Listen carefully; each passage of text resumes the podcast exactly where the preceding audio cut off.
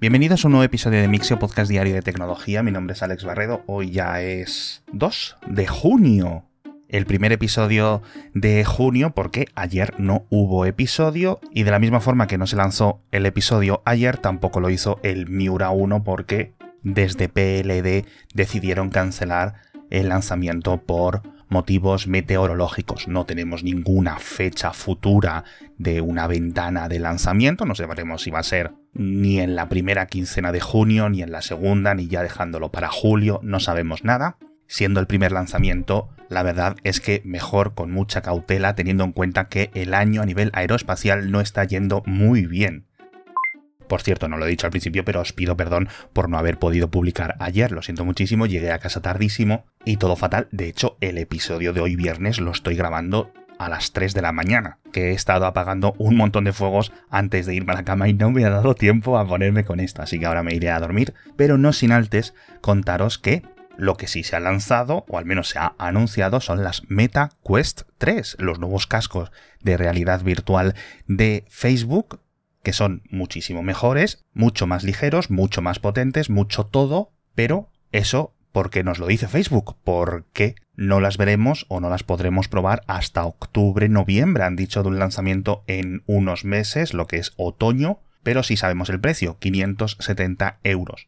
El precio me parece bastante bien, sobre todo teniendo en cuenta que las MetaQuest 2 actuales estaban a 550 y obviamente pues esto tiene la intención de adelantarse al evento de Apple del día 5 en el que todos presuponemos que van a presentar sus propios cascos o sus propias cosas de realidad virtual, realidad mixta, realidad extendida, como lo queráis decir. Tienen buena pinta, pero bueno, una cosa chula es que las actuales van a seguir a la venta y además las han rebajado un montón. Están ahora a 300 euros, son 200 y pico euros de ahorro de un día para otro y además han presentado nuevos juegos y una actualización de software para el sistema operativo de las propias gafas, de los propios cascos, en el que van a aumentar el rendimiento. Así que, oye, muy chulo, pero ahora mismo toda la atención está en lo que presente Apple el día 5.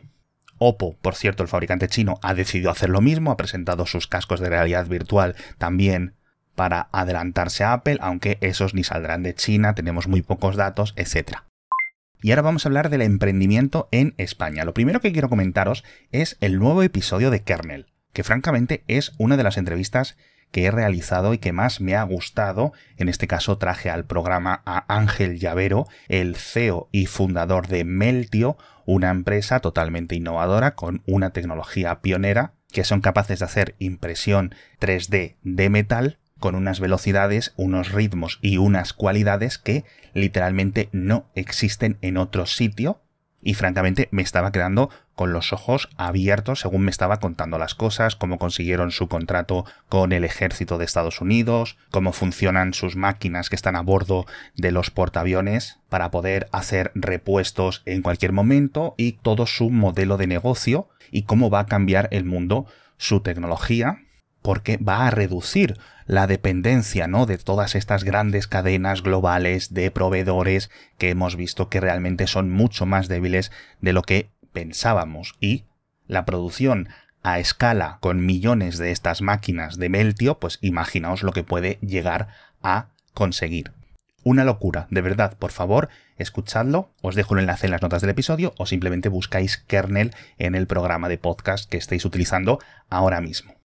La siguiente noticia de emprendimiento en España es una estadística presente en el nuevo informe del GEM en España en 2022-2023 que todos los años mide, pues eso, la actividad emprendedora, es decir, cuáles de los empleados o qué total de la masa laboral de un país, en este caso de España, está montando su propio negocio o es un trabajador de una empresa nueva, etc. Hay una estadística buena que es que dicen que sube al 6% de toda la población adulta activa, y una cifra ligeramente mejor del 9,4% de la misma población que considera o piensa iniciar su propio emprendimiento en el futuro. Eso sí, estamos hablando de negocios que a pesar de que sean nuevos no significa que sean startups, al menos a nivel tecnológico, porque solo el 5% de todas las empresas y de todos los datos recogidos en ese informe aportan un valor tecnológico alto, es decir, una cifra muy, muy baja. Que de todos los emprendedores lo que estamos viendo son empresas pues familiares, pero iniciadas en muchas ocasiones también pues por no encontrar un puesto asalariado, es decir, básicamente por necesidad del propio ciudadano, lo cual no es necesariamente malo, pero una proporción tan alta, creo que del 71%, pues no indica que haya pues, las facilidades y las condiciones idóneas del ecosistema para emprender, como todos podéis más o menos saber o intuir en España. Son cifras muy bajas, ya digo, a pesar de que estén subiendo, las gráficas que veo ahí ya la verdad que veo muchos más datos negativos que positivos, así que a ver si esto puede ir cambiando con las nuevas legislaciones, nuevos intentos, nuevas retiradas de burocracias, etcétera, pero sinceramente es muy difícil.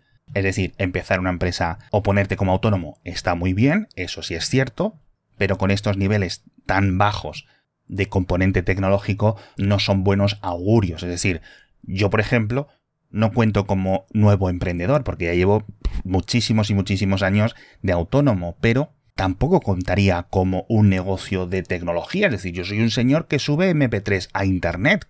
No estoy revolucionando nada, no estoy haciendo nada, no tengo un nivel tecnológico alto dentro de mi negocio. En este sentido, pues sería muy similar a alguien que monta una cafetería o alguien que empieza a trabajar de fontanero que no tienen todo ese componente escalable que permiten las tecnologías de la información. Y esto es realmente lo triste porque en el propio informe podéis ver las grandes diferencias con el resto de países, no solo del entorno, sino a nivel mundial. Más allá de casos como el de Meltio que os comentaba al principio, con sus 160 empleados, una empresa de 2019 súper joven, súper innovadora, pues que siguen siendo pequeños oasis, ¿no? En un gran desierto de emprendimiento tecnológico.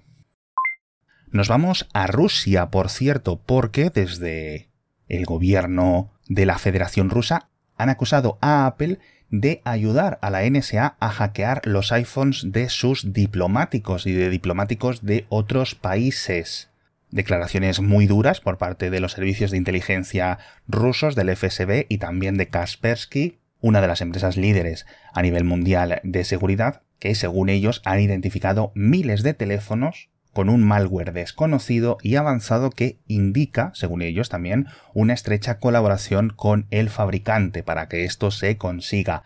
Hablan de exploits similares a los que cada vez son más comunes en este podcast, mensajes de iMessage que permiten una infección remota del dispositivo sin que el usuario se dé cuenta parece que siguen funcionando en las versiones actuales de iOS, en 15.7, etc. Y os dejo unos pocos detalles técnicos en las notas del episodio. Apple, horas después, lo ha desmentido, o al menos lo ha negado, pero como también digo en el boletín, me hace muchísima, muchísima gracia porque esto es literalmente un caso simétrico, un espejo, una copia de todo el drama de Huawei y China. Un país extranjero acusa a una compañía tecnológica de colaborar con su gobierno para utilizar su software, puertas traseras, bla, bla, bla, y la compañía lo desmiente de forma rotunda. Es decir, el comunicado de Apple es idéntico, casi palabra por palabra, con el de Huawei de 2019, cuando empezaron todos estos problemas.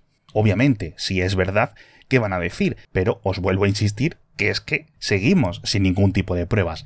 También os digo una cosa, mi sentido arácnido me dice que, aunque no creo que Apple haya ayudado a la NSA, si es cierto que dentro del conjunto de agencias estadounidenses pues tienen que tener exploits secretos que aún no hayan sido descubiertos, tanto en iPhone como en Android, como en casi todos los sistemas operativos. Normalmente es algo que ya se da por hecho y más teniendo en cuenta, jolines, que hemos visto cómo Estados Unidos tenía hackeados los teléfonos de sus socios, tanto de la OTAN como de países completamente cercanos y aliados, pues imaginaos lo que tendrá en potencias rivales. Seguro que tienen hackeada hasta el telefonillo del señor que vacía las papeleras de las oficinas del presidente de China, por ejemplo, ¿no? Es una chanza, pero Precisamente en el conflicto de Rusia con Ucrania, en esta invasión, lo hemos visto como la infiltración tanto de Estados Unidos como de Reino Unido como de otros países dentro del gobierno ruso y de sus servicios de inteligencia es casi completa.